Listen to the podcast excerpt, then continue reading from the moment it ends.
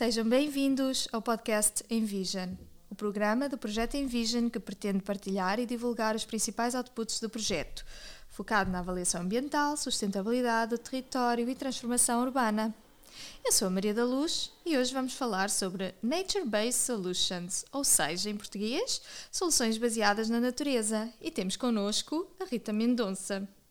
Rita Mendonça é estudante de doutoramento em Ciências do Ambiente na Universidade de Aveiro. A sua investigação centra-se nas questões de soluções baseadas na natureza, planeamento urbano e políticas ambientais para melhorar a concepção das cidades e promover cidades inteligentes.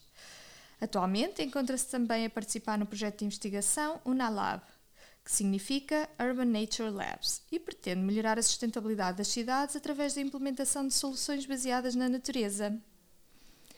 Seja muito bem-vinda e muito obrigada por estar aqui connosco hoje. Obrigada eu, é um prazer. Vamos então começar por destrinçar um pouco este conceito do que são Nature-Based Solutions. O que é, que é isto, ao certo? Então, a Nature-Based Solutions, ou NBS, que é mais fácil para dizer, uh, são soluções que são inspiradas ou baseadas na natureza, uh, sendo consideradas mais vantajosas do que a alternativa, que são as chamadas soluções cinzentas, porque estas são custo-eficazes e têm benefícios e co-benefícios ambientais, sociais e económicos. Então, acabam por aumentar a resiliência das cidades uh, face aos processos de urbanização e alterações climáticas. Uh, alguns dos benefícios e co-benefícios incluem o controle de cheias, a redução da poluição tanto do ar como da água, uh, contribuem para o arrefecimento das cidades, o aumento da biodiversidade, assim como a promoção da compactação urbana, uh, aumento de valores imobiliários, criação de emprego verde e, no geral, uma melhoria da, da saúde dos cidadãos e na qualidade de vida. Um, alguns exemplos que eu posso dizer são telhados e fachadas verdes, a abertura de cursos de água que, que tenham sido enterrados, assim como parques e corredores verdes. Uhum. Ou seja, uh, algumas dessas soluções já foram implementadas na realidade no nosso território e uh, em que ponto é que estamos de, nessa implementação? Sim, claro que já, já existem muitas soluções que já existiam mesmo antes deste conceito e em Portugal começa a existir, em Portugal e, e, e não, não só, um, começa a existir uma tendência uh, geral de dar muito mais valor e de dar prioridade às zonas verdes nas cidades. Um, temos, por exemplo, no Porto, a Praça de Lisboa e o Meta Trindade, que são muito conhecidos e melhoraram imenso a zona e é muito mais utilizada. Aqui mesmo na Universidade temos um, um telhado verde, que pronto, está um bocadinho em mau estado, mas, mas existe. Um, claro que também ajuda o facto de haver eh, cidades portuguesas envolvidas em projetos europeus da NBS, como o Porto e Lisboa, e o próprio governo português também já teve um programa de incentivo à construção de telhados verdes, uh, em que participavam parte de, do valor de construção a própria legislação vai começando a integrar um bocadinho estes conceitos, mas ainda há um longo percurso uh, para, para, decorrer. Um, aquilo que sinto de que também diz é a questão do financiamento é um grande entrave sim. para a implementação dessas dúvida, soluções, sim. é isso? Uh, sim, até porque lá está, as pessoas não percebendo os benefícios, acaba por ser um investimento, não é? Tanto na construção como na, na manutenção, uh, que lá está, se não há parte dos benefícios que as pessoas realmente percebem, tanto os decisores como a população, uhum. acaba por ser um bocadinho mais complicado. E, e, nisto a investigação acaba por ajudar, porque é uma maneira, ah, lá está, as, pessoas, as, as cidades não têm que construir, um, ou seja, acaba por ser mais acessível nesse sentido e acaba por dar informação uh, daquilo que pode dar, pode decorrer da sua implementação, dependendo, obviamente, uh, uhum. dos, dos, problemas e, da, e daquilo que, que, que, as cidades pretendem. Uhum. E de, dos vossos estudos têm noção de quais são os benefícios, a, qual o longo prazo desses benefícios? Imagino que os benefícios sejam sim, a longo sim, prazo. Sim, sim. Um, foi aquilo que também já referi, ou seja, tem muita parte da atratividade da, da, das cidades, porque toda a gente hoje em dia, principalmente depois da, da pandemia, prefere ter um espaço verde uh, perto de casa. Uhum. Uh, Nota-se muito também a parte das cheias, o facto de haver muito cimento uhum. sempre à volta dos cursos de água, que, cria imensas cheias, também pode ser um, um, bom, um bom motivo para, para implementar este tipo de soluções. Acaba também por lá está, melhorar a qualidade do ar, a promover a biodiversidade, que nas cidades também começa a ser muito reduzida. Uhum. Um, e também tem a parte de não haver espaço normalmente, não é? Porque é difícil construir muito, parques muito grandes nas cidades hoje em dia. Uh, por isso, lá está, os telhados verdes, as fachadas verdes acabam por trazer estes benefícios sem ser necessário esse espaço enorme que, uhum. que é uhum. preciso para construir um grande parque ou assim. Pronto. Uhum. Uh, estás envolvida atualmente no projeto Unalab, de que falei inicialmente. Queres dizer-nos um pouco o que é que estão a fazer neste projeto? Uh, sim, uh, o projeto Unalab tem, é, é, tem muitos parceiros, são mais de 30, inclui universidades, instituições, empresas e basicamente tem como objetivo potenciar a resiliência e sustentabilidade das cidades através da implementação de NBS, mas numa perspectiva de co-criação, que acho que é isso também que está um bocadinho fora daquilo que já existia. Um, então o projeto tem três cidades piloto, que é Tampere, Génova e Eindhoven, e estas cidades implementaram realmente uh, ah, NBS, então passaram por todo o processo e daí advêm exemplos e coisas a melhorar, não é? Uh, para que outras cidades possam seguir esses, esses, esses bons exemplos. O que é que queres dizer com co-criação? Co-criação é a parte de tentar envolver ao máximo todos os cidadãos, todas, todas as partes interessadas. Hum um, que possam estar interessadas na implementação de uma NBS. Uhum. Uh, e aquilo que nós temos visto é que realmente as pessoas aceitam muito melhor, porque lá está, ganham um conhecimento diferente e percebem as vantagens que isso tem. Um, então toda a implementação acaba por ser muito mais fluida e sem grandes entraves, porque entendem que, isso está, que é preciso uma obra, é preciso um investimento, é preciso uma manutenção. Um, então estamos a tentar mesmo que tudo o que, que fazemos tem uh, sempre as partes interessadas a colaborar, tanto seja na criação de cenários, uhum. na percepção dos problemas que, que eles entendem que, que, as cidades têm e que eles querem ver resolvidos. Então, essa parte acho que facilita bastante o processo e diminui muitos entraves, que estavas a falar. Um, pronto, entretanto, uh, estas cidades estão a fazer, esta, a implementar as NBS e o resto, uh, pronto, o resto dos parceiros basicamente estão envolvidos nessa parte de cocriação, também a criar processos e, e, jogos e tudo e mais alguma coisa, a parte de governança uh, e a parte de monitorização e elevação de impactos uh, das NBS.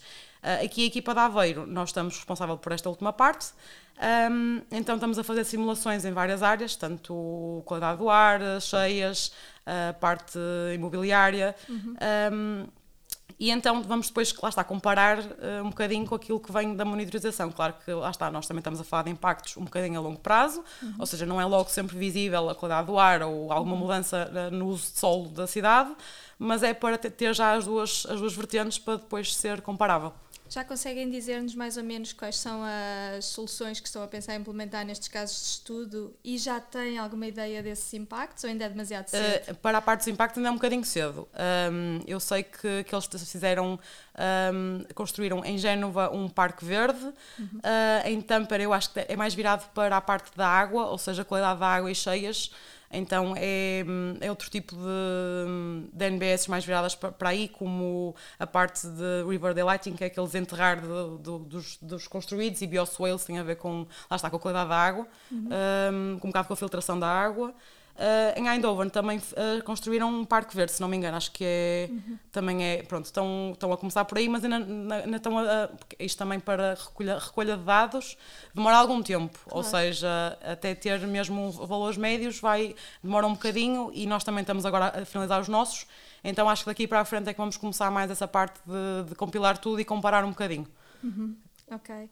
Um pelo vosso projeto, sei que também falaram da forma como os instrumentos de planeamento uh, podem ser importantes para a implementação destas soluções e uh, estão a ser usados para encorajar a adoção das NBS ou uh, ah, o que é que nos pode dizer? Sim, essa, essa parte, pronto, em termos de projeto, a única parte que existe mais, lá está, é mais um bocado em termos de, de barreiras à implementação que estão a trabalhar parte, na parte da governança, lá está. Um, a parte dos instrumentos é, é um bocado mais o meu trabalho, uh, para além de, pronto, faço parte do projeto, mas também no doutoramento. Um, então, basicamente, os instrumentos de planeamento é tudo aquilo que pode ser usado uh, tanto para forçar como para incentivar os comportamentos, sejam leis, planos, taxas, incentivos, ou lá está mesmo a parte de, de aumentar a cooperação de, da, da, população.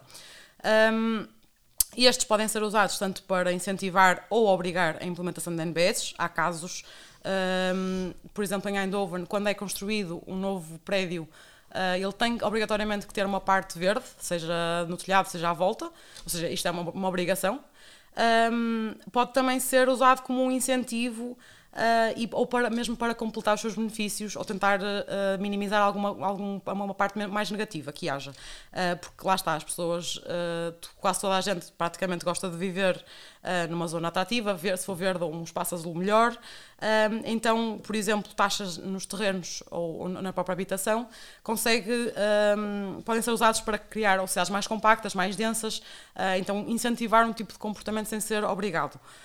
Um, para além disto, também lá está, pode haver uma zona onde não é possível haver construção residencial e logo por aí pode ser usada para, para criar uma zona verde de lazer. Uh, o próprio preço dos transportes também acaba, lá está, por, por influenciar o local onde as pessoas vão viver, porque lá está, tem que haver aquele commuting para o trabalho uhum. e lá está, e também tem que estar dispostos a pagar esse extra. Uhum. Um, então, e, e, lá está, e, e, mais que tudo, as ações de, de aumento de, de, envolvimento dos cidadãos que lá está, que acabam por aceitar muito melhor e participar muito melhor e estar muito mais entusiasmados com, com essas alterações nas, nas cidades. Um, por isso, no, no, geral, as NBS e estes instrumentos podem ser usados em conjunto, tanto para potenciar como para implementar, uh, numa tentativa, lá está, de criar uh, cidades mais atrativas, mais resilientes e em que as pessoas gostem de viver e que, que se sintam confortáveis com isso. Uhum.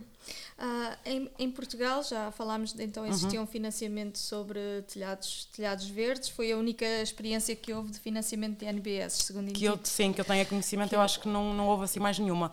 Vês no futuro que possam existir outras ou algumas cidades onde possam estar mais avançados este tipo de, como já falaste, Lisboa sim. e Porto, há planos para criar mais soluções destas? Ou? Uh, eu acho que planos não há, aquilo que, que nós temos visto é que os próprios planos municipais já acabam por uh, começar a tocar, não, acho que não, não dizem provavelmente a palavra NBS, mas, uh, mas já, começam, já começa a haver essa preocupação ou a sugestão de incluir mais esses espaços, porque começam uhum. a perceber os benefícios. Uh, eu acho é que de passar nessa sugestão ou essa parte de começar a estar integrada até ser realmente implementada ou obrigada ou qualquer uhum. coisa assim, acho que vai demorar um bocadinho, pelo menos em Portugal. Uh, obviamente que há cidades que estão um bocadinho mais avançadas, mas também não somos mais atrasados, sem dúvida. Um, e lá está, eu acho que ajuda muito o facto de haver estes projetos em que lá está, pronto, basicamente há projetos, neste caso, no nosso, uh, estas cidades uh, conseguiram construir as NBS sem qualquer custo, porque foi, foi tudo financiado do projeto. Ou seja, este tipo, este tipo de, de, de, de, projetos acaba por ajudar imenso a fomentar um bocadinho. E depois lá está, ter uma construída, as pessoas gostam e aí, se calhar, é mais fácil de começar a haver mais, ou de começar a ser mais espalhado pelo país todo. Uhum. Um, por isso acho que vai um bocadinho daí, se calhar. Uhum. Ok, um, obrigada Rita, acho que foi muito interessante. Deste-nos aqui um belo overview sobre o que é que existe sobre as Nature-Based Solutions. Não, não sei se queres acrescentar mais alguma coisa sobre a, tua investigação, mas desejo-te a maior sorte. Que, obrigada. para ti e para o projeto e vamos acompanhar uh, a evolução do, do Unalabs com muito sim, interesse. Sim, é assim, o projeto também está a acabar, acaba agora em setembro, uh, portanto, até, até aí, a partir daí também vão começar a, a surgir pronto, mais resultados e, e, nós também, para o nosso trabalho individual, acaba por também ir buscar um bocadinho acrescentar mais alguma coisa, uhum. portanto, acho que sim, acho que, que ainda vai haver muito para, para, para, falar sobre isto. Visitei o projeto Unalabs para verem mais outputs e resultados do projeto e, em particular, então, os resultados resultados da, da vossa monitorização e da avaliação de impactos e um, outras informações em unalab.eu. Muito obrigada pela participação. Obrigada eu, foi um prazer. Uh, muito obrigada. Espero que tenham gostado do nosso podcast. Não percam as próximas edições.